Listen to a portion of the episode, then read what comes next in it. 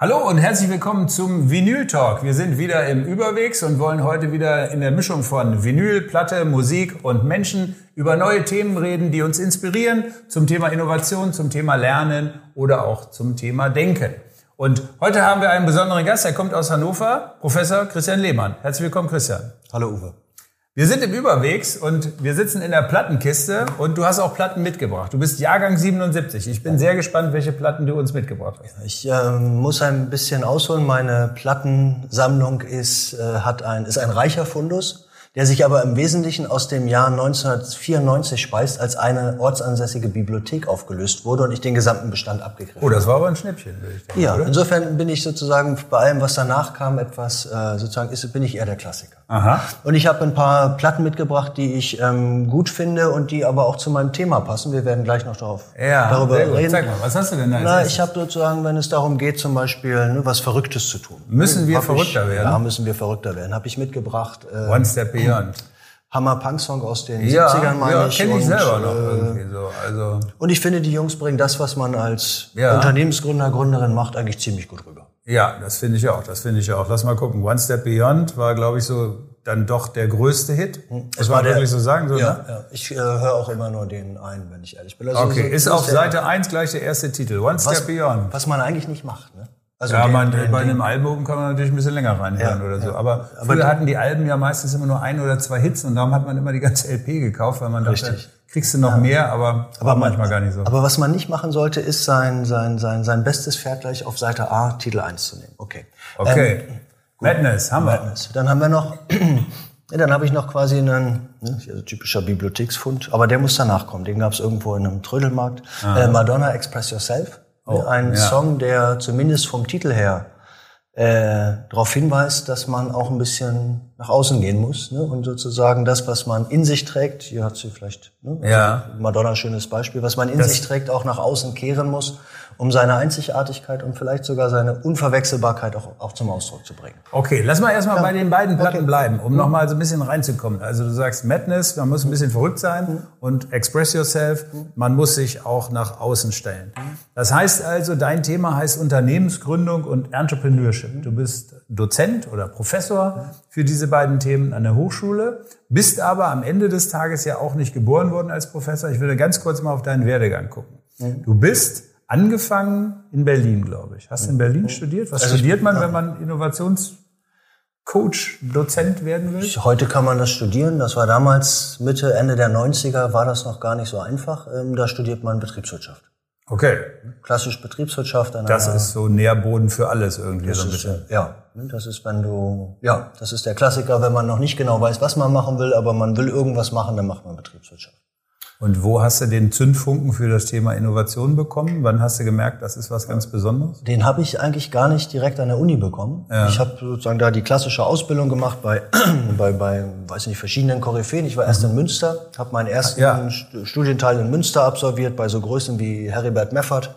Ja. Marketing gehört. Ja. Und dann bin ich nach Berlin gegangen, weil es da irgendwie ein bisschen cooler war. Die hatten in den 90ern immer noch diesen Spirit dieser Wehrdienstverweigerer. Und das fand ich irgendwie gut. Ah, Münster okay. war mir zu... Ja Ach zu, ja. Es war, war aber schon das hippe Berlin oder war es noch so ein bisschen so das Ende der 80er, Anfang der 90er etwas irritierte Berlin? Ja, das, äh, nee, ich, das war schon, es ging, es war der Beginn des hippen Berlin. Ja, ich bin ja, ich komme ja aus dem Osten. Ja. Ich kenne das andere Berlin gar nicht und das waren für mich total spannende, schöne Welten. Okay. Ich bin, und da habe ich studiert und habe äh, zum Ende des Studiums einen Studien Kollegen, mhm. einen Freund, Holger, mhm. Jun, Holger C. Jonsson, kennengelernt. Mhm. Äh, einen der umtriebigsten und cleversten Unternehmer, die ich kenne. Und der hat mhm. seinerzeit eine Firma gegründet, die hieß oder heißt E-Büro. Mhm.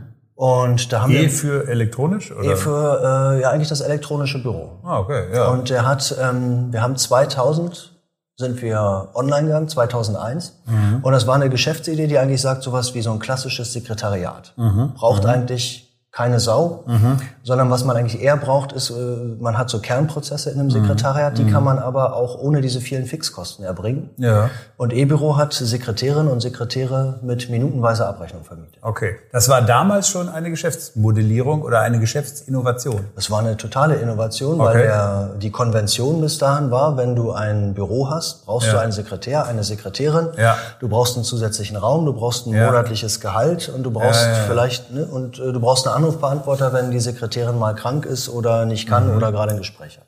Aber da kommen wir ja so ein bisschen schon so an das Thema, Konventionen zu brechen. Mhm. Oder andersrum gesagt, Dinge anders machen, als wie sie bisher mhm. gemacht worden sind. Mhm. Ist das Innovation oder wie würdest du Innovation grundsätzlich beschreiben? Also Innovation ist ja, so lehre ich es in der Vorlesung, ist etwas Neues, das sich erfolgreich am Markt durchgesetzt hat. Ah, okay. Ja, Innovation muss immer erfolgreich ja, sein. Ja, vorher ist es eine Invention, eine Erfindung, die muss nicht zwingend erfolgreich sein, das ist ja, ja nur die Neuerung, aber ja. konstitutiv für eine Innovation ist das Neue, mhm. das Erfolg hat. Mhm.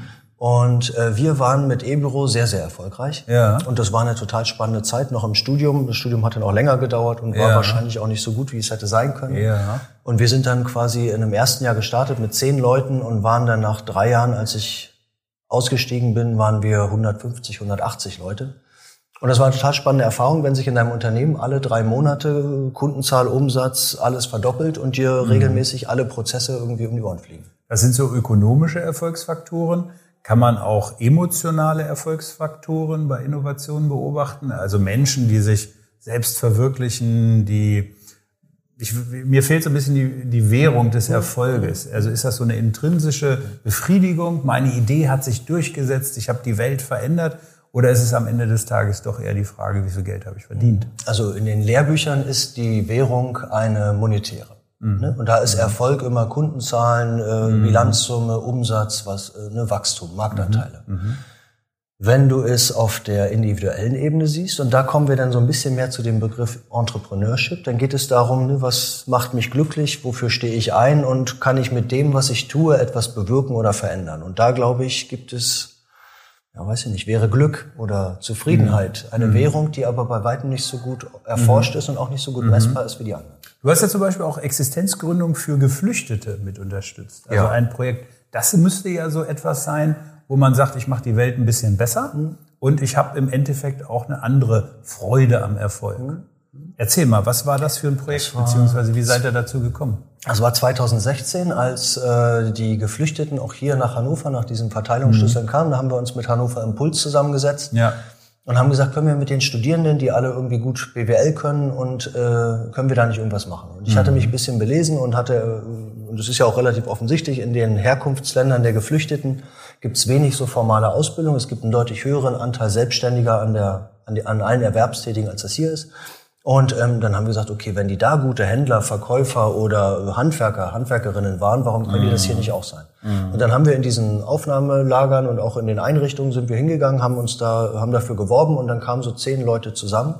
Und die haben wir äh, ein halbes Jahr begleitet bei dem Weg von der, ne, von der Ankunft oder aus dem Heim hin zu einer eigenen Firma. Mhm, mh. Und konnten da in vier Fällen gut was machen. Drei Fällen hat es nicht geklappt, aber mhm. die vier sind meines Wissens heute noch selbstständig und das mhm. ist irgendwie auch dann nachhaltig. In drei Fällen hat es nicht geklappt. Das ist ja für dich normal. Also da gibt es keine große Enttäuschung. Also wenn jemand Innovationen macht, mhm. lebt er automatisch damit, dass eine gewisse Quote nicht funktioniert. Ja, ja. Das, das haut dich auch nicht mehr um. Das gehört zu deinem Alltag schon dazu. Nein, das, na, es ist die Frage, wann und wie man scheitert. Also es ist erstens, es scheitert normal. Ich meine, mhm. Kolleginnen und Kollegen von mir sagen, es gibt in acht oder neun von zehn Fällen funktioniert es nicht. Mhm. Ähm, ich finde, dass man durch den Prozess eine ganze Menge ganze Menge anders machen kann. Wir mhm. gehen in unseren, in der Lehre und auch in unserer Praxis, wenn wir Projekte machen, gehen wir eigentlich immer iterativ vor. Mhm. Und ich sage immer, naja, Sie können jetzt sagen, Sie schreiben einen Businessplan und borgen sich Ihr letztes Geld zusammen und äh, versuchen dann etwas und scheitern, mhm. dann haben Sie ein Problem. Mhm. Oder aber Sie äh, testen das schrittweise und gehen mit mhm. frühen Prototypen raus und gucken sich regelmäßig an, was die Kunden zu ihrer Idee sagen. Mhm. Und dann haben Sie vielleicht ein halbes halbes Jahr investiert und 10.000 Euro, aber davon wird man nur schlauer und ein bisschen ärmer und das ist dann maximal ein blauer Fleck, aber keine, keine äh, sozusagen psychische Beeinträchtigung fürs mhm. ganze Leben. Mhm. Du hast noch ein anderes Projekt gemacht, da ging es schon ums Coworking, mhm. ein Begriff, der im Moment immer mehr durch die Decke geht. Mhm. Das Überwegs ist Corporate Coworking. Mhm. Welche Erfahrungen hast du mit diesem Thema Geschäftsmodellierung, Coworking gemacht? Mhm. Ähm, wir haben äh, 2015, 16 ein großes Projekt beantragt. Ich war damals äh, so an dem Übergang von, von der Uni Bayreuth, an der ich dann mhm. zuletzt gearbeitet habe, wo ich auch promoviert habe, äh, zur Hochschule mhm. Hannover. Ähm, und haben da uns Geschäftsmodelle von Coworking-Anbietern angeguckt. Mhm. Und der, das klassische Coworking ist ja dieses ähm, Freelancer-Coworking, mhm. wie es hier am Hafen beispielsweise mhm. praktiziert wird, mhm. ähm, wo du im Prinzip das, äh, das System oder das, die Idee einer Bibliothek, wo lauter Leute nebeneinander sitzen und arbeiten und der Einzelne, die Einzelne besser arbeitet, weil sie mhm. weiß, dass da noch jemand sitzt, der auch arbeitet und ja. man sich irgendwie dann austauscht wo man in der Bibliothek nicht reden darf. Eigentlich mhm. ist ein Coworking Space wie der Hafen eine Bibliothek, in der man reden darf. Mhm. Und, ähm, und das Prinzip funktioniert einigermaßen gut für diese mhm. Zielgruppe. Mhm. Äh, ich glaube aber, dass es quasi äh, verschiedene Geschäftsmodelle gibt. Es gibt das Corporate Coworking, so wie mhm. ihr es hier macht, mhm. wo man sagt, man stellt einen Raum zur Verfügung und mhm. hier können Unternehmen, die sich äh, können das mhm. temporär nutzen. Mhm. Es gibt quasi andere Projekte, die quasi dann sozusagen ne, vielleicht auch äh, vielleicht auch für euch, die so ein bisschen mhm. mehr so einen Akademiecharakter haben, Wissen vermitteln. Ja, genau. Ähm, und das haben wir uns angeschaut. Und eigentlich quasi unter dem Begriff New Work neue Formen der Zusammenarbeit mhm. haben wir uns die Geschäftsmodelle insbesondere von diesen mhm. Freelancer-Coworking-Sachen mhm. angeguckt und überlegt, was da geht und was nicht geht. Und der Markt geht ganz schön, denn es gibt eine aktuelle Studie zu Hannover, da wurde gesagt, dass in den nächsten zwei Jahren die Quadratmeterzahlen sich verdoppeln werden zu der jetzigen Zahl. Das heißt also exponentielles Wachstum. Es gibt einen neuen Trend, nennen wir es New Work, nennen wir es Aufbrechen der klassischen Arbeitswelten. Das heißt also Innovationen eigentlich an jeder Ecke und mittlerweile auch sehr stark in Hannover.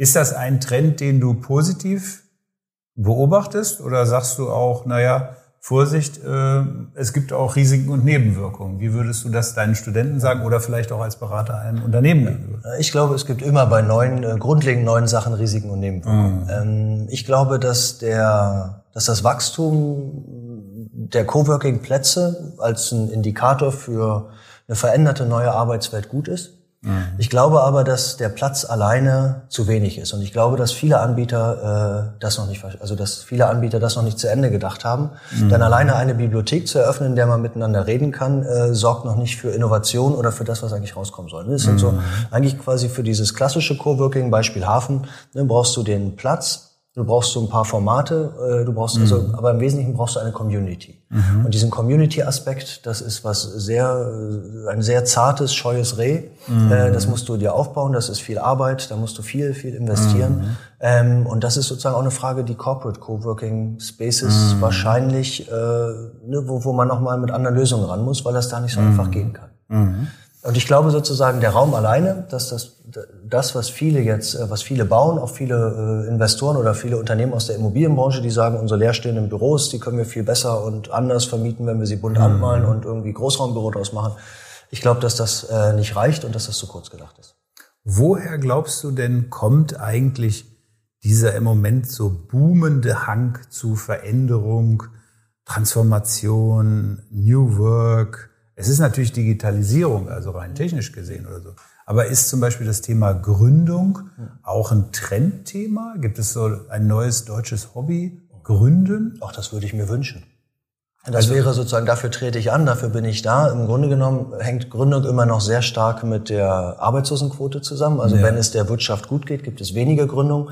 Ne, man sagt allgemein, das sind dann Gründungen aus der Not heraus, dass Leute, die mhm. arbeitslos geworden sind, mhm. der VW-Werker, der jetzt nicht mhm. mehr schweißen darf oder keine mhm. Diesel mehr zusammenbaut, ähm, der dann sagt, was mache ich jetzt und jetzt mache ich was anderes.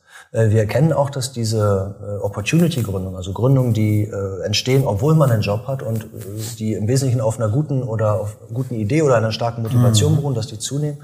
Ich würde mir, ich glaube, und das ist jetzt eher so eine volkswirtschaftlich, vielleicht fast schon philosophische äh, Anmutung, ähm, ich glaube, dass wir in absehbarer Zeit auch aufgrund der technischen Entwicklung nicht mehr genug Arbeit für uns alle haben. Mhm. Und dass es quasi in ich wage eine, eine, eine, Vision, dass in 20, 25 Jahren jeder von uns einen Nebenjob hat als Selbstständiger, mhm. um sich sein vielleicht dann nur noch sechs oder vier Stunden Arbeitstag äh, mit einem Neben Nebeneinkommen mhm. aufzubessern. Mit einem Nebeneinkommen oder mit einer sinnstiftenden Tätigkeit, ja. denn wenn die Maschinen uns die Arbeit abnehmen, also ritualisierte, automatisierte Vorgänge, dann fragen wir uns ja auch manchmal nach dem Sinn. Also so im Sinne von, was machen wir denn eigentlich? Das ist ja dann so schon der seichte Übergang zu sozialer Innovation. Also da, wo am Ende des Tages das Gute für die Gesellschaft sich paart mit einem idealerweise Profitabilitätsstreben, was ja auch legitim ist. Also man muss nicht immer Non-Profit denken. Nein. Und wenn du in der Lehre bist, beziehungsweise deine, deine Studenten, die sind ja auch im Endeffekt da, nicht nur weil sie die Welt besser machen könnten, sondern weil sie damit ihren Unterhalt auch äh, erarbeiten und erwirtschaften sollen. Und auch Arbeitsplätze schaffen ja. sollen. Schaffen die das denn? Also haben die das schon in der frühen Phase im Studium schon so vor Augen oder ist das noch alles sehr ich sag mal so Grundlagenvermittlung. Ja. Na, es ist weniger, es ist äh, grundlegender als Grundlage, es ist eigentlich die Bildung eines Mindsets. Ja. Also die, die Vermittlung äh, dessen, dass du sagst, okay, du selber kannst, also es gibt, glaube ich, kaum eine sinnstiftendere Tätigkeit als äh, ein Unternehmen zu gründen, ein Unternehmen, das zu einem passt. Und wenn ich dann sehe, dass ich etwas mache, woran dem ich Freude habe und dann gleichzeitig alles gestalten kann und sehr viele Freiheitsgrade habe und am Ende des Tages sehe, dass ich damit erfolgreich bin und anderen helfe oder erstmal mir helfe oder mich glücklich mache und dann auch andere glücklich mache, ich glaube, das ist, ne, das ist quasi wie, das ist wie Sex, das ist Hammer. Mm, mm. Das ist begehrlich. Sind da Jungs und Mädchen gleich oder ist das ein Thema, was vielleicht die Jungs mehr interessiert?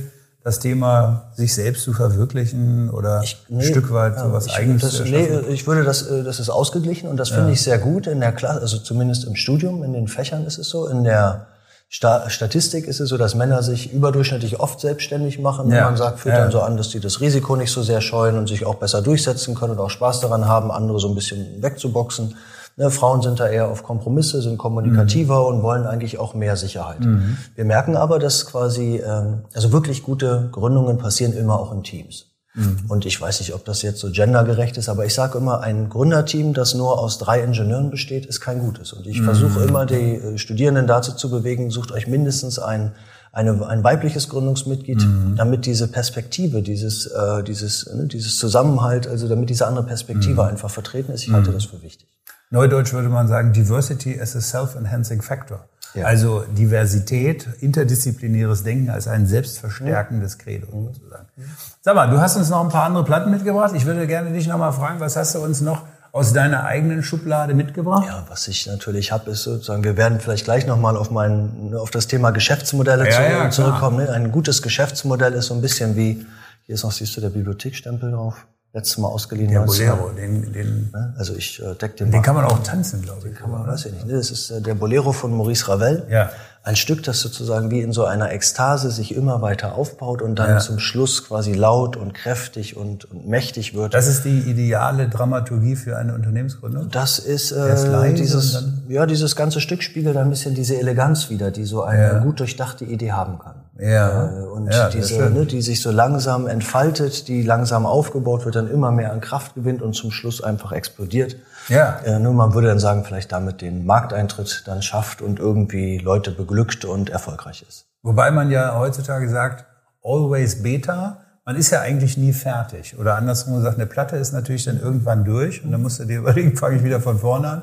So ein Unternehmen hört ja eigentlich heutzutage nicht mehr auf. Das muss sich ja eigentlich fast im Jahresrhythmus immer wieder neu anpassen, denn verändertes Kundenverhalten, verändertes Medienverhalten, ja, das weiß ich veränderte nicht. Geschäftsmodelle. Also Anpassung ja, ist Anpassung, eine neue Fähigkeit. Anpassung ist eine grundsätzliche Fähigkeit. Ich sehe diese Fähigkeit aber eher bei denen, die schon lange das machen, so wie sie es machen. Mhm. Und wenn man sich die beispielsweise die Grundprinzipien von, von E-Büro anguckt, äh, mhm. die Holger 1998, 99 mhm. damals mit Günter Faltin sich zusammen mhm. ausgedacht hat, dann stehen die heute noch. Mhm. Und ich glaube so. Sag mal so ein Beispiel. Also das wäre zum Beispiel die Bereitschaft, dass es Berufsgruppen gibt, die, äh, die für einen Anruf äh, im Durchschnitt zwei Euro zahlen. Mhm. Mhm. Und die nicht, die quasi diese professionelle, also die Grundkonvention, die E-Büro gebrochen hat, war, ähm, um ein um einen Außenauftritt, ein Sekretariat zu haben, brauche ich ein Büro und eine festangestellte Kraft. Mhm. Und diese beiden Konventionen sind totaler Quatsch. Mhm. In bestimmten Situationen für bestimmte Berufsgruppen. Das mag hier jetzt vielleicht anders sein mhm. oder in einer sozusagen großen Agentur, wo, wo man viele, viele, viele Leute zu koordinieren hat. Aber der, die Hauptzielgruppe damals von E-Büro waren so Rechtsanwälte mhm. oder Steuerberater, also mhm. eigentlich auch eher so Einzelkämpfer oder kleine mhm. Unternehmen. Und für die stimmte diese Konvention nicht. Die waren total froh, wenn sie sagen, weiß ich zahle gern vielleicht 1000 Euro im Monat für mein mhm. Sekretariat, aber wenn ich es nicht brauche, zahle ich gar nichts. Ja. Und diese Flexibilität, mhm. also aus Fixkosten Variabelkosten zu machen, mhm. ist eine Grundannahme, die noch heute mhm. nach wie vor zutrifft. Mhm. Klingt spannend. Und das ist vielleicht etwas, äh, ne? und das ist mhm. sozusagen also dieses äh, Faltin, also mein Vorbild mhm. und Mentor im ähm, Entrepreneurship-Bereich, Günter mhm. Faltin, erster deutscher Entrepreneurship-Professor, erfolgreich mit seiner T-Kampagne. Mhm. Ne? Der hat auch so drei, vier Konventionen einfach anders gemacht und ist mhm. damit heute nach wie vor erfolgreich. Mhm. Also diese Grundlogik einer Geschäftsidee, Faltin würde sagen, dieses Entrepreneurial Design. Also das, ne, eigentlich, ich würde heute sagen, Geschäftsmodell, äh, der Kern des Geschäftsmodells. Ähm, ich glaube nicht, dass man den oft ändert. Mhm. Ähm, wenn man den, und das ist jetzt das Beispiel hierfür, wenn man den mhm. wie in dem Bolero einmal schön durchdenkt und einmal mhm. richtig die einzelnen mhm. losen Enden zusammenfügt und zwei, drei Sachen anders macht, als es andere mhm. bisher getan haben, mhm. dann ist das etwas, was lange Bestand haben. Ist Musik für dich eigentlich auch in der Lehre eine Metapher, die, die du manchmal bedienst? Ich habe, als ich äh, überlegt habe, was ich heute mitbringe, gedacht, warum lege ich die eigentlich nicht mal in der Vorlesung auf? Äh, also ich finde, es ist, ein, es ist mhm. ein guter Impuls, den ich wahrscheinlich mhm. zukünftig mehr aufnehmen werde. Mhm. Wenn die Studenten da sitzen, ja. dann haben die sich das ja ausgesucht, weil die daran glauben und weil sie sicher sind, dass sie eine Menge lernen können bei mhm. dir. Mhm. Jetzt gibt es aber natürlich viele erfolgreiche Gründer, die haben überhaupt nicht in der Vorlesung gesessen, sondern die mhm. haben einfach nur gemacht. Was muss man denn eigentlich im Blut haben, um erfolgreich zu sein? Also man kann das jetzt sozusagen sich hart erarbeiten, dieses Mindset? Oder gibt es auch Leute, die sind born to innovate? Also die haben das im Blut.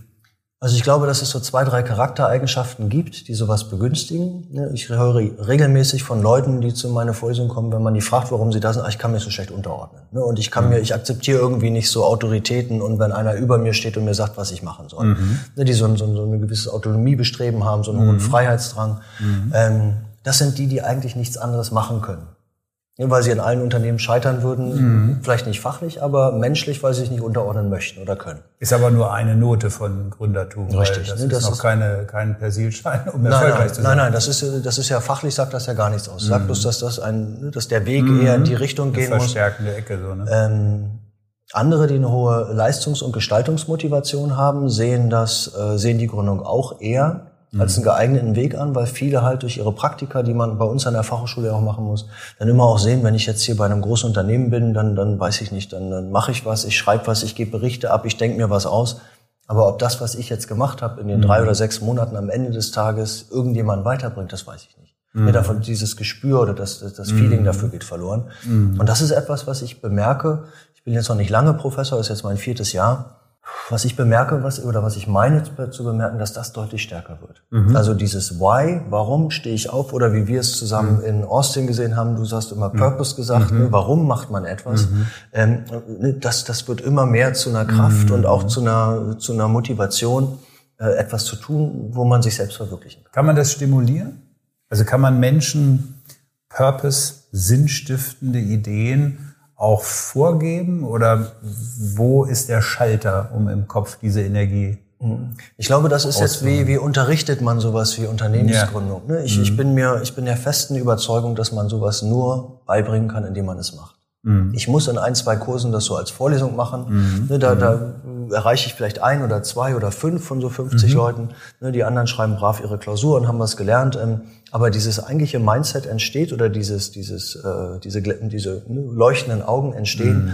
wenn die Leute selber eine Idee haben, mhm. die aus ihnen herausgewachsen ist, die mhm. sie stückchenweise dann verwirklichen. Bei mir mhm. halt mehr auf dem Papier oder ne, also niemand wird quasi wird jetzt gezwungen, mhm. ähm, äh, ein Gewerbe anzumelden.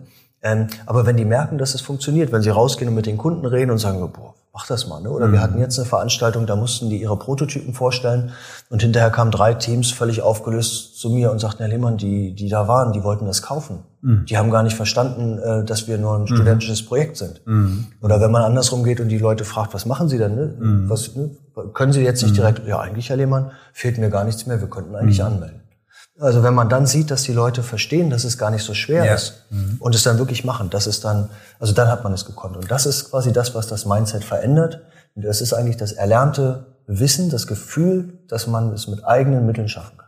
Wenn ihr so den Lehrplan anguckt, wie viel ist Theorie, wie viel ist Praxis? Also dieses Arbeiten an Prototypen, dieses rausgehen zu Kunden. Das klingt ja jetzt eigentlich nicht so wie ein Lehrplan oder so wie, mhm. wie ein trockenes Studium. Ja. Wie hoch ist der Anteil Theorie? Ja ich, ja, ich würde, also mein, meine Wunschvorstellung, das kriege ich in einigen Kursen hin, ist so 80, 20, 80 Prozent Praxis, 20 Prozent Theorie. Oh, ja. Und da gehen auch alle mit. Oder andersrum gesagt, sind das die geliebten Anteile oder haben sich viele auch gerne so lieber in der Theorie wohlgefühlt und haben dann eher so ein bisschen Respekt oh, zum ja. Kunden und so. Ja, Jetzt auch noch auf die Straße gehen und, ja, und Leute Leuten, ansprechen Leuten, und so. Ja, ja. Das ist ja, für viele dann nicht so nett. Nee, das ist schwer. Das mhm. wird nicht gern gemacht. Die Leute, also ich will jetzt nicht sagen, aber die klassische Ausbildung eines BWL-Studierenden ist die, ich sitze in meiner Reihe, mhm. habe mein Skript, äh, höre zu, was der mhm. oder die vorne sagt, rechne ein paar mhm. Aufgaben und bestehe meine Klausur, indem ich mhm. im Wesentlichen äh, mir das zwei, drei Tage vorher reinpauke. Mhm. An der Stelle ist eigentlich Madness und Express Yourself wieder gefragt. Ja. Also sei ein bisschen verrückt und glaub an dich und geh da raus und, und versuch tatsächlich im originären Dialog herauszufinden, ob deine Idee zählt ja. oder nicht. Ich möchte dich jetzt mal bitten, mal unerwarteterweise eine Platte aus unserem kleinen Repertoire hier rauszuziehen. Das heißt, also du hast vielleicht beim Reingehen ja. so ein bisschen gesehen, was ist da. Aber vielleicht kannst du dir mal eine raussuchen und mal beantworten, warum du gerade die genommen hast. Ich äh, suche eine, die ich beim, die mir neulich schon aufgefallen ist, aber hier hat jemand umgerückt. Ich, ah, nicht, ne? ich, ich erahne schon was. Sagen ich. Äh, Na hau mal raus. Ja, es ist Karat, der blaue Planet. Ähm, so ein schönes Cover, ne? Das ist, Artwork kannst du nicht ne, Es ist auch schön, schön so ein bisschen dialektisch, ne? Das ja. Streichholz auf ja, dem. Ja. Äh, Zeig mal so in die Kamera, damit das auch jeder nochmal so richtig ja. sieht. So. Genau, der blaue Planet. Das ist ja heutzutage wichtiger denn die. Ja. Die Platte hätte ja auch von Greta Thunberg sein können. Die hätte auch von Greta Thunberg sein können, ja. Und das ist quasi jetzt, das ist ja sozusagen aus meiner, ne, aus meiner Ostvergangenheit so ein bisschen nostalgisch. Ja. Äh, es ist nicht mal ein Amiga-Druck, sehe ich gerade. Naja, gut. Ähm, und ich würde sozusagen davon auch den blauen Planet hören wollen. Der okay, ja, also super Lied. Die Älteren kennen das noch. Wusstest du übrigens, dass du, als du geboren worden bist, aber Money, Money, Money auf Platz eins in den Charts war? Und auch Bonnie M. mit Sunny äh, drei Wochen später. Oder Smokey. Ja. Sagt dir das alles noch was? Ja, klar. Ja? Was war das? Smokey Living äh, Next Door to Alice oder so? Ja, absolut. Living Next Door to Alice war 1977 neun Wochen lang in den Charts. Du hast früher schon viel Musik gehört, aber nicht die, die wir gehört haben, weil im Osten konnte man andere Musik hören. Wir haben äh, Kassette gehört. Wir haben Kassette gehört, aber das war technisch überall so.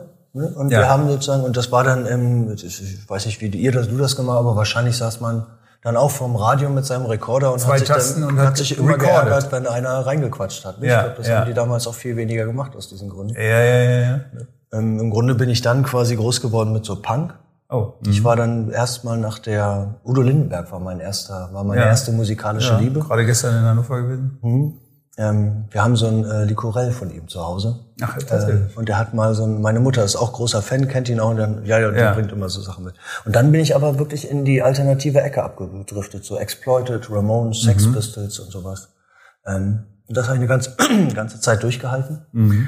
Und dann habe ich irgendwann, aber wie ging es denn dann weiter? Dann kam Jazz. Also ah, das war okay. vom Punk zum Jazz. Ja. Aber du bist immer so ein bisschen edgy, würde man neudeutsch sagen. Also war jetzt nicht so Mainstream und jetzt nicht so alle Musik, die alle gehört haben.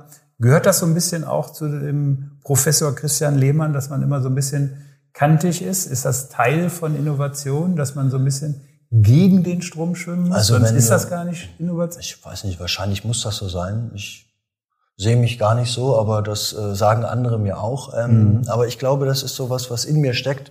Wenn du Leuten beibringen möchtest, etwas Neues zu machen und das, mhm. was da ist, neu zu denken, dann muss man mhm. erstmal auch dafür sorgen, dass das, was da ist, irgendwie verschwindet. Also man mhm. muss diese, ne, man muss so Grenzen überschreiten, mhm. um so, um so dieses, diesen bestehenden Rahmen irgendwie äh, hinter sich zu lassen, also Konventionen in Frage zu stellen. Mhm. Ich glaube, das muss man selber auch leben, damit man das überzeugend rüberbringen kann. Also ein bisschen was von implizit und explizit. Ne? Ja. Man kann explizit sagen, seid innovativ, aber implizit, also so in der Wahrnehmung der anderen ist es eigentlich viel schöner, wenn man so ein bisschen ja. anders daherkommt. So.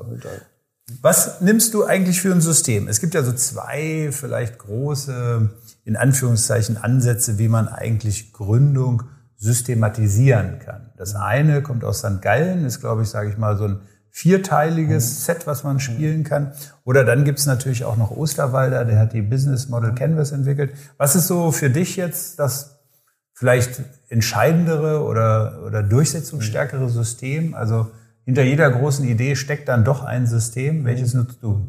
Also das System, das, was du beschreibst, sind zwei Formen oder Theo, zwei Modelle, um das Geschäftsmodell eines Unternehmens zu beschreiben. Ich würde, ich nehme beide ich finde das äh, aus St. Gallen besser, das andere ist Mainstream, das passt mhm. wieder zu mir. Mainstream ist eher nicht meins, mhm. auch wenn es mhm. vielleicht besser oder gut ist. Okay. Mhm. Wir kennen es auch, es gibt sozusagen ein drittes, das sich für so Neugründungen und neue Ideen besonders gut eignet. Da hat ja. jemand den Osterwalder angepasst, das nennt sich Lean Canvas. Ja. Das ist eigentlich zum Start eigentlich das Beste. Mhm. Ähm, und äh, wir arbeiten auch mit diesen Canvases, um diese Grundlogik einer Idee auf, zu Papier zu bringen und daran dann in den einzelnen Blöcken zu arbeiten. Äh, wir starten mittlerweile, starte ich, und da hat mich mein mhm. Kollege und Freund Gunnar Spellmeier zu mhm. inspiriert, ähm, eigentlich immer damit, was den Menschen ausmacht. Das heißt, bevor wir über die über eine, also die erste Frage, wenn ein Mensch in einen Kurs kommt und sagt, wir müssen jetzt hier Entrepreneurship machen, sage ich, sie brauchen eine Geschäftsidee. Mhm. Und das ist immer etwas, wo sich Leute sehr schwer tun. Mhm. Da, meist vergeht das halbe Semester, bis man eine Idee hat und parallel nimmt man dann die erstbeste naheliegende Idee und durchdenkt die und merkt dann, das klappt nicht. Also eigentlich muss man sehr tief reingucken, was, was in den Leuten drin steckt, wofür mhm. die stehen. Und da kommt dieses Beispiel von dieser Greta Thunberg ganz recht. Mhm. Ne, mit der würde man irgendwas machen, was was sozusagen, ne, würde man, weiß ich, eine Klimademokratieparteibewegung gründen mm. und würde sich überlegen, wie man das dann, mm. wie, wie man das sozusagen mm. dazu bringt, dass es sich selbst trägt. Mm. Und von den anderen Sachen quasi ne, ist dieser St. Gallener Business Model Navigator, ist ein mm. feines Tool. Die haben auch, ich habe das mal mitgebracht, das ist jetzt keine Werbung, ähm, untersucht, ich halte es extra falsch rum. Mhm. Ja, äh, sehr gut aus. Ähm, sozusagen, die haben auch äh, in einem Forschungsprojekt, und das finde ich sehr spannend, mhm. äh, unter, untersucht, wie andere ihre Geschäftsmodelle verändert haben. Mhm. Denn was vielfach da ist, dieses leere Blatt, diese Systematik hilft dir, deine Gedanken zu strukturieren, mhm. inspiriert aber nur mhm. bedingt. Mhm. Und äh, die Jungs haben jetzt hier äh, versucht, alle möglichen Geschäftsmodelle zu untersuchen und haben jetzt und beschreiben dann, was die jeweils anders machen. Ne, ich habe mhm. jetzt hier eins, das heißt Flatrate. Mhm. Ne, Netflix macht das zum Beispiel so. Und da haben sie halt beschrieben, was das ist und was die seinerzeit mhm. verändert haben, um dem Status quo mhm. sich zu äh, entziehen und es neu zu mhm. machen. Und sowas finde ich gut und sowas setze ich ein. Das ist ja auch eine sehr spielerische Variante. Ja, das ist ja. sicherlich auch bei den Studenten einmal mehr auch beliebt, wenn man merkt, dass es mit Innovation nicht zwangsläufigerweise mhm. nur so trocken einhergeht. Also dass man sogar fast spielerisch Ideen entwickeln ja. kann. So. Ja.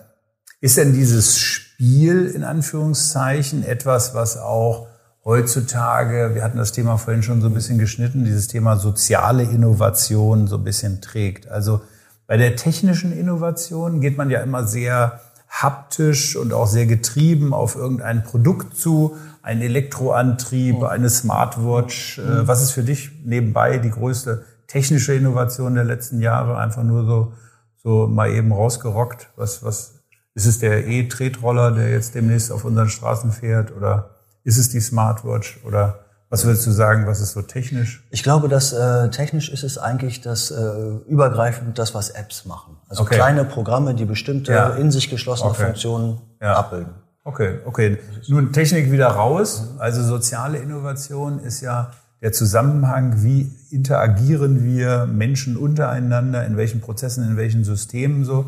Dieses spielerische Moment, ist das ein Treiber, die auch sozusagen neue, der auch neue Ideen entfacht, weil die Leute einfach auch so, vielleicht sogar fast auch mit Apps auf einmal spielerisch Dinge bewegen können. Also ich denke zum Beispiel an dieses diese Pfandgeben-App, also wo man mit seinem App einfach demjenigen seinen Pfand überlassen kann, mhm. weil man zu faul ist, irgendwie zum Kiosk zu gehen ja, und der andere holt sich das. Man tut was Gutes, ist aber fast wie ein kleines Spiel, mhm. was man da so spielt. Also, ja, ich glaube, dass Gamification mhm. ein schönes Add-on ist, um mhm. gute Ideen noch besser zu machen oder mhm. mittelmäßige Ideen etwas besser aussehen zu lassen. Ja. Ähm, ich glaube aber im Kern ist, ist es nur ein, kann es nur ein Add-on sein. Mhm. Der eigentliche Impetus einer, oder versuchen wir kurz auf die Geschichte einzugehen. Früher war es so, dass die Ingenieure, und Ingenieurin musste man damals ja noch nicht mal sagen, damals gab es kaum Frauen, die diesen Beruf erlernt haben, irgendeine technische Neuerung hatten. Mhm. Und dann haben sie die zu Ende entwickelt, zwei Jahre im Labor, mhm. mit dem Mindset, ich weiß selber, was am besten für den Kunden ist mhm. und ich weiß genau, was der Kunde haben will. Ja. Und haben das dann dem Marketing gegeben und haben mhm. gesagt, verkauft. Mhm. Und eigentlich war sowas wie ne, die Rolle derer, die den Kunden dann überzeugen mussten und sich ja. mit dem Kunden auseinandersetzen. Ich sage immer, ne, das Marketing oder das, was wir heute machen, mhm. was ich zum Teil mache, was du machst, mhm. ne, ist sowas wie der Wurmfortsatz der, der Ingenieure, der Technologen. Ne, wir sozusagen, man brauchte uns, aber man konnte uns nicht leiden. Und mittlerweile, glaube ich, ist es viel eher so, dass man diese Geschäftsmodellperspektive, und Geschäftsmodell ist ja so ein geflügeltes Wort, was alles und nichts bedeuten kann, mhm. ähm, es aber geschafft hat, äh, dass man sozusagen diese, diesen, diesen, dieses Primat der Technologie in Frage stellt. Das finde ich gut. Mhm. Dass man nämlich sagt, wir haben, ne, das Geschäftsmodell besteht originär, egal in welcher, in welchem Modell oder welcher äh, Klassifizierung, ähm, immer aus zwei Bereichen. Wir haben sowas wie Value Creation, mhm. also die Schaffung eines Wertes für eine bestimmte Kundengruppe und wir haben Value Capture, die Werteaneignung oder die Abschöpfung der, der generierten Werte. Das eine ist dann sowas wie die eigentliche Innovation, vielleicht auch der Weg, wie sie zum Kunden kommt, ähm, auch ein bisschen der Wertschöpfungsprozess. Und das andere ist quasi dann ganz klar das Ertragsmodell. Und äh, insofern ist diese, und in dieser Geschäftsmodellperspektive gibt es gar nicht mehr Produktion und Marketing, sondern da gibt's, ne, da weichen diese Funktionen total auf. Und äh, der Ingenieur muss dann zum Beispiel auch beantworten, ja, warum hat das Ding denn, ne, der Kunde will nur das und das, warum hat es das denn nicht? Und genau das kostet mhm. uns in der Wertschöpfung so viel Kraft oder Zeit oder Aufwand, ja, brauchen wir nicht. Mhm. Und dadurch verschwimmen diese Funktionsgrenzen und es geht vielmehr so um die, die thematischen Bereiche. Und da, mhm. glaube ich, liegt ja äh, sozusagen, und das ist ja auch so ein bisschen, das findet sich im Agilen wieder, wenn man sagt, der Ingenieur und der Marketing-Typ sitzen ja. zusammen am Tisch und machen mhm. das zusammen. Ne, und ich mhm. glaube, dass, äh, dass, dass da mehr, mehr, mehr Zunder oder Feuer für die ja. Innovation liegt, ähm, als in dem Spielerischen. Das ist ja dann einmal mehr auch ein, äh, ein Plädoyer für Kollaboration. Denn nur das Zusammenbringen der Akteure erzeugt eigentlich dieses innovative Moment. Ja. Wenn man das Thema Innovation so in versuchen wollte, so in wenigen Schritten irgendwie so ein bisschen zu filetieren, damit man so ein bisschen weiß, erster Schritt, zweiter Schritt. Also, würde dir was einfallen, was immer so der erste Schritt ist, wenn man sagt, ich will jetzt innovativer sein, ich will jetzt innovativer denken, ich will mein Unternehmen innovativer machen, ich will mich selber vielleicht innovativ neu aufstellen. Was wäre der erste Schritt? Also ich also erstmal muss man die Marktchance oder die Marktlücke oder mhm. die, den Innovationsbereich identifizieren. Und da mhm. würde ich, sage ich immer, guckt euch das an, was regelmäßig euch auf die Füße fällt, also ja. identifiziert klassische Probleme. Mhm. Und das konnte zum Beispiel, ich musste, ne, das war sozusagen ein, ein Genie in diesem Bereich, äh, war Holger Jonsson, mein mhm. damaliger Studienkollege, mit dem ist man durch die Stadt gegangen und man hatte jedes Mal, wenn man spazieren war, Eis essen, Kaffee trinken, zehn Geschäftsideen. Mhm. Weil er es konnte, nicht die Probleme zu sehen und diesen mhm. negativen, oh, das ist doof hier, funktioniert schon mhm. wieder nicht, sondern sagen, ey, könnte, mhm. wenn, wenn das jetzt anders wäre, dann. Mhm. Also ne, in Problem denken und mhm. aus Problemen Freunde machen, die mhm. man verbessern kann. Das mhm. geht, wenn man gar keine Idee hat, sehr gut. Das geht aber auch, wenn man ne, ein großes Unternehmen hat und sich sagt, okay, worüber ärgern sich meine Leute? Was funktioniert nicht? Und das ist sozusagen, wir, ne, wir haben immer gesagt, hinter jedem Problem stecken mindestens zwei Ideen. Und das zweite ist, dass man für seinen Bereich, das ist aber schwieriger. Also es ist beides schwierig, aber das mit den Konventionen ist noch schwieriger. Faltin sagt immer, ne, Konventionen erkennen, um sie dann gezielt zu umgehen oder aufzubrechen. Mhm. Also wenn man zum Beispiel sagt, weiß ich nicht, ne, fangen wir, ne, eine Marketingagentur macht immer nur Marketing. Mhm. Also oder eine Marketingagentur produziert Flyer, Bilder und ein Corporate mhm. Identity. Ne, totaler Quatsch. Eine Marketingagentur ist eigentlich ganz am Anfang des Prozesses, wenn es darum mhm. geht, für ein Unternehmen oder eine Person die eigenen Werte zu verstehen. Absolut. Ne, um, um, um, um diese dann quasi zu Produkten, Dienstleistungen zu machen mm. und diese DNA, so wie Apple mm. sie wunderbar in seine Produkte reinkriegt, mm. diese DNA irgendwie zum Leuchten und zum Scheinen und zu bringen und, nach, und zu zeigen. Das ist ja auch das Credo für Kreativität in jeder Phase der Wertschöpfungskette. Also was groß, in großen Konzernen oftmals nicht gewertschätzt wird, weil man Kreativität so ein bisschen im hinteren Vermarktungsprozess dann immer ja, noch glaubt, das alles wieder sozusagen dann wettzumachen, was man vielleicht ja. vorne auch verpasst hat irgendwie so. Oder ein anderes Beispiel wäre vielleicht noch, ne, warum, wenn man sieht, was die Digitalisierung jetzt auch mit, weiß ich nicht, ne, mit der Anwesenheit macht. Also, mhm. dass wir irgendwann mhm. mittlerweile jetzt schon Videotelefonie ist Standard. Mhm. Ne, das wird jetzt weitergehen, dass man irgendwann von uns äh, Abbilder, Hologramme irgendwie in Konferenzen ja, ja. hat. Mhm. Ja, dann frage ich mich, wenn ich jetzt aktuell sehe, dass Lufthansa irgendwie Probleme hat und eine Gewinnwarnung, meine ich, rausgegeben hat, ne, dann wäre das doch ein Unternehmen, das drei Viertel des Umsatzes damit macht, Geschäftsreise durch die Gegend zu fliegen. Ähm, warum oder ne, mhm. warum die nicht anfangen zu überlegen, hey, was wäre denn, wenn wir das irgendwie ohne Flugzeuge machen? Mhm. mhm. Also müssten oder weiß nicht, ne, oder mhm. müssten so, das wären aus meiner Seite die, ne, das wäre ein typischer Bruch der Konvention im klassischen Geschäftsmodell. Ich bringe sozusagen Geschäftsreisende zusammen. Wenn du so nach vorne guckst und auch so ein bisschen, wir kommen so langsam in unsere Endrunde, mhm. wenn du so nach vorne guckst, was glaubst du eigentlich passiert in den nächsten fünf Jahren? Wir sagen ja immer, dass die technologische Transformation in einem exponentiellen Tempo unterwegs mhm. ist. Also wir werden immer schneller, äh, die mhm. Zyklen werden immer kürzer. Was antizipierst du denn für die nächsten fünf Jahre? Wird es noch dramatische Verschiebungen geben? Gestern hatte Ferdinand Dudenhöfer gemeldet, dass die Autobranche auf die schwerste Krise ja. seit über 20 Jahren zu steuern. Wahrscheinlich seit 150 Jahren. Seit oder seit 150 Verbrennungsmotors. Hast du noch mehr so im Gepäck, wo du sagst, pass mal auf, da kommt noch viel mehr? Also ich glaube, dass ich glaube, dass sich unsere durch die Digitalisierung die Arbeitswelt gravierend verändert und dass wir über sowas wie was machen wir mit unserer Freizeit oder wie kommen wir wegfallende Einkommensquellen irgendwie kompensieren, mhm. dass wir damit ein großes Thema haben werden. Und ich glaube, dass dieses Klimathema mhm. uns beschäftigen wird und dass es nicht mehr und dass es eine dass es eine neue Institution braucht. Ich ja. möchte jetzt nicht sagen, auf welcher Ebene oder kann jetzt, ne, ob das Staaten oder, oder Vorschriften mhm. oder die UNO mhm. oder wer auch mhm. immer übergeordnet sind, dass es aber ein, ein anderes Regelwerk braucht. Das, äh, es zeigt sich ganz klar, dass der Kapitalismus, der sozusagen in den Grenzen des eigenen Unternehmens seinen Nutzen und seine Gewinne maximiert, äh, langfristig nicht zum Wohle aller funktionieren kann.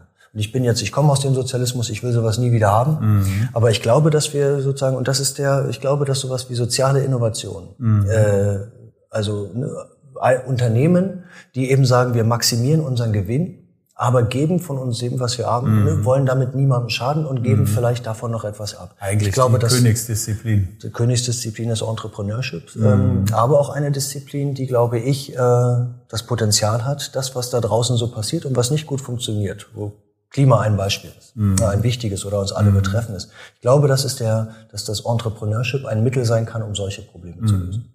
Wer immer uns jetzt zuguckt, äh, auf welchen Kanälen und der jetzt gesagt hat, Mensch, dieses Social Business, dieses Social Impact Business sogar, das interessiert mich und ich würde da gerne auch in das Mindset kommen. Mhm.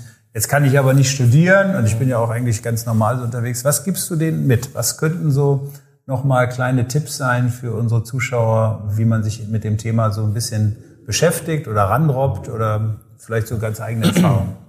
Also ich würde zunächst mal empfehlen, die Zuschauerinnen und Zuschauer sollten lesen. Es gibt so zwei, drei gute Bücher, die das, die diesen die einmal zum Thema Geschäftsmodelle ist der Klassiker sicherlich das Buch Lean Startup, mhm. das zeigen soll, wie man einfach und schnell selber ein Unternehmen gründet. Mhm. Also einfach und schnell, es ist niemals risikos, aber wie man es richtig macht mhm. und wie man sehr kundenorientiert und vorsichtig vorgeht. Lean Startup von Erik Ries, ein äh, auch in der deutschen Übersetzung Hammerbuch. Mhm. Man sollte weiter dann gucken, dass man vielleicht, wenn man in diesen sozialen Bereich geht, ich lese gerade ein Buch, das kann ich, äh, das für den für diejenigen, die sich mehr mit äh, mehr mit Digitalisierung und dem, was Digitalisierung auch mit uns macht und wie man da vielleicht äh, noch einen, einen, äh, sich selber einbringen kann und das zu einem besseren Verwenden äh, mhm. verändern kann. Ähm, Sarah Spiekermann, äh, mhm. digitale Digital, Digitalisierung und Ethik meine ich. Kollegin aus Zürich, äh, Kollegin aus äh, Zürich oder Wien. Zürich oder Wien, ja, ja. bin ich auch unsicher, ja, ja genau. Ah. Ähm, was man noch machen kann, ist, man ja. kann sich bei unseren Veranstaltungen. Ich leite nebenbei ja. mit äh, Gunnar Spellmeier unser Entrepreneurship Center, Nexter, mhm. weltbestes Entrepreneurship Center, nach mhm. meinem Verständnis. Mhm. Ähm, man kann auf unsere Veranstaltungen gehen, die auch offen sind für Nichtstudierende, mhm. www.nexter.de, Nexter mit XS, so wie Hipster. Mhm. Oder man äh, fragt äh, beim Überwegs, wann Professor Lehmann hier das nächste Mal einen Vortrag hält und mhm. versucht sich hier vielleicht. Also auf jeden Fall viele Thema. Kontakte machen, ja. ranrobben an das Thema und ich glaube, es ist auch so ein klein bisschen so, korrigiere mich, aber wenn man einmal so ein bisschen Blut geleckt hat, dann, dann bleibt man auch dabei. Weil ich glaube, es ist so eine tatsächlich eine ganz tolle Disziplin, die, die sich gut anfühlt. Und wenn man dann auch noch damit Geld verdienen kann oder so, ist das ja eigentlich mhm. genial. Ne? Also unter diesem Aspekt tatsächlich ein Stück weit Zukunft, wo man selber auch dran drehen kann. Und das ist ja eigentlich auch das Tolle wenn man das so sieht äh, und wir dabei helfen können, dass jeder oder jede so wird wie äh, Mario Balotelli oder Ronaldo, die mit ihrem Hobby äh, viel, viel Geld verdienen, dann soll das Haben wir alles sein. richtig gemacht. Dann haben wir alles richtig Zum Abschluss legen wir noch eine Platte auf, weil ja. du hast noch eine zweite Single damit gehabt. Also ja, Madonna ich, haben wir ja schon gesehen. Ich weiß nicht. Was hast du noch mitgebracht? Mireille Mathieu? Also ich habe Mireille Mathieu aus meinen Jugendtagen hier von dieser ähm, Laboom, ne? die Fete. Oh Mensch, ähm, ja, große Partys. Große Partys. Eine gab's auch Laboom 2, gab's glaube ich ja, auch. Das ist, äh, ja, aber diese... Ne, das, ja. Ähm, und eigentlich zeigt es, es ist vielleicht ein schlechter Titel, ne? es ist hier in der äh, Cover, oder sie, sie, sie singt zu der Melodie von Ennio Morricone spielen ja. wir das Lied vom Tod. Und das war oh, ja. eigentlich gedacht, um zu zeigen, ne, dass auch in dem nicht funktionierenden Ideen Ja. ganz, ganz viel Schönes steckt. Ja. Dann äh, man muss, glaube ich, zwei oder dreimal scheitern. Ich kenne kaum ein Startup, das nicht mindestens eine existenzielle Krise durchgemacht hat und niemals, niemand ist mit dem, was am Anfang man sich ausgedacht hat, gleich erfolgreich. Ähm, und insofern ist eigentlich auch der Abschied, Mhm. wenn es dann ein schöner Abschied ist, total gut und lehrreich. In diesem Sinne, Mathieu. Schöner Abschied. Ja, stell mal da vorne hin. Wir sind von Madness gekommen und enden bei Mireille Mathieu. Wenn das nicht eine große Bandbreite ist, sehr interdisziplinär gemacht. Vielen Dank für deinen Besuch. Es war klasse, dass du uns ein bisschen Einblick gegeben hast, wie das eigentlich funktioniert. Und ich glaube, das Thema wird in den nächsten Jahren immer größer werden. Und ich freue mich, dass du in Hannover bist und dass wir so einen tollen Mann hier in der Stadt haben. Und das war unser erster Vinyl-Talk. Und wenn Sie uns treu bleiben, dann schalten Sie doch demnächst einfach wieder ein, wenn es wieder heißt Vinyl-Talk im Überweg.